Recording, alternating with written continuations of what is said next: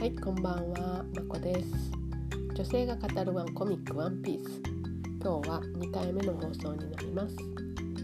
私、2、3ヶ月前から遅ればせながらですが、プレステでマインクラフトを始めました。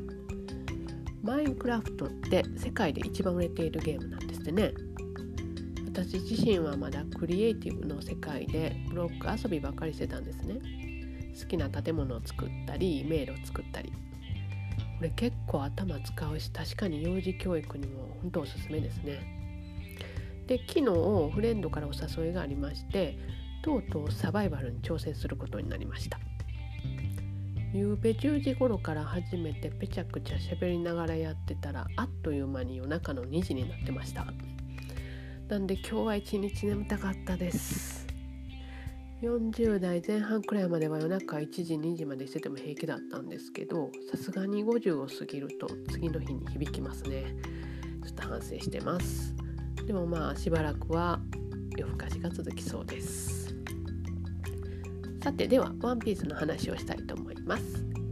今日はワンピースに学ぶリーダーシップということでお話しします。実は私英語でスピーチを練習するクラブに入っておりましてこのお題でスピーチをすでに発表しました。ほとんどのオーディエンスがワンピースを読んでいない方たちだったのでそういう方向けに作ったものです。で今日はこれを日本語にしてちょっと崩してお話しします。リーダーシップスキルって一部の政府やビジネスで偉い方上の立場にある方だけがいるものってことはないですよね。仕事でプロジェクトリーダーを任されたりあと趣味のサークルとかクラブで運営する時にもそうですしあと一番身近だと家族というチーム家族の中でもやっぱりリーダーシップスキルって必要なんですよね。というわけでワンピースから私がどのようなリーダーシップを学んだかをお話しします。ルフィのゴールは海賊王になることです。それを目指して彼は一人で海に出ます。でもその夢は一人では達成できません。だから彼は冒険をしながら仲間を集めていきます。そうやっていろんな敵と戦いながら集まっていく麦わらの一味のメンバーは航海に必要なスキルをそれぞれ持っています。航海士船員船大工考古学者など。そして彼らは戦いに必要なスキルも持っています。剣士狙撃手蹴りを生かした戦闘術ロボなどそして彼らは皆それぞれが変わり者頑固者協調性など全く持ち合わせていないようにも見える連中ばかりですなのに彼らは次々に現れる敵たちと共に戦いさまざまな困難を共に乗り越えていきます私はここにルフィの素晴らしいリーダーシップがあると考えます。ルフィの船長としての特徴を3つ挙げてみます。まずルフィはリーダーには全く見えません。彼はいつも他のメンバーに怒られています。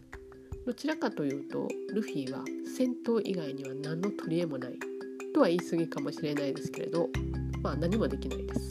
料理はできない。船が壊れても修理もできないです。ルフィ自身もそれは分かっていてこう言っています。俺はお前たちがいなければ海賊王になれない自信がある。と。2つ目にそんなルフィですがメンバーは全員ルフィの生き方に共感しています。ルフィは自分の夢を実現させると固く信じていてそのためにはどんな努力も惜しみません。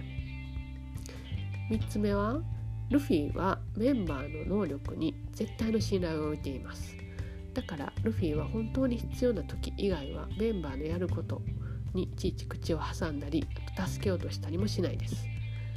例を一つ挙げると初めの頃の話でゾロが初めてミホークに会った時ゾロは無謀にもミホークに戦いを挑みますがあっけなくやられてしまいます。その時ゾロは命の危機にも見えましたがルフィルフィは助けようとしませんでした。ゾロがこの戦いに一人で挑みたいということを分かっていたしゾロの力を信じていたから。助けたいけどずっと我慢していました。その姿はとても印象的で印象的でした。さてここから私たちは何が学べるかです。一つはリーダーだからといって何でもかんでも一人でやろうとかみんなを引っ張っていこうとか気負わないこと。一人でできるならそもそもチームなんていらないんです。2つ目。ではリーダーは何をするのかというとゴールを常に明確にしておくこと。そして率先してそれに向かって自分の能力を発揮し行動すること。ルフィは常に海賊王になるということを公言していてそのためにいつも一番強い敵と戦っています。3つ目これが一番大切なスキルだと思うんですけれどもこれはメンバー一人一人の資質スキルを熟知し与えた仕事は任せて口出ししないこと。そうすることでメンバーたちは自分がこのチームに欠かせない存在だと自覚することができます。一旦そう感じられればもうあとはそれぞれがその自分のスキルを磨くために喜んで努力するようになるでしょう。最後に私が一番心に残っているリーダーとしてのルフィのセリフをご紹介します。それはお前が必要だ。もし私がチームのメンバーだったら言われたいです。そして私がリーダーだったらメンバーにこう言いたいです。さて今後皆さんも職場や家庭でリーダーシップを発揮しなければならない時もあるでしょう。その時は是非メンバー一人一人の能力を最大限に活かせるチームを作ることにフォーカスしてみませんか？メンバー一人一人の瞳が輝いていて生き生きとしているのならその試みは成功していると言えるのではないでしょうか。そしてそれは最強のチームになることでしょう。というわけで今日はワンピースに学ぶリーダーシップのお話をさせていただきました。ではまた次回まで。ごきげんよう。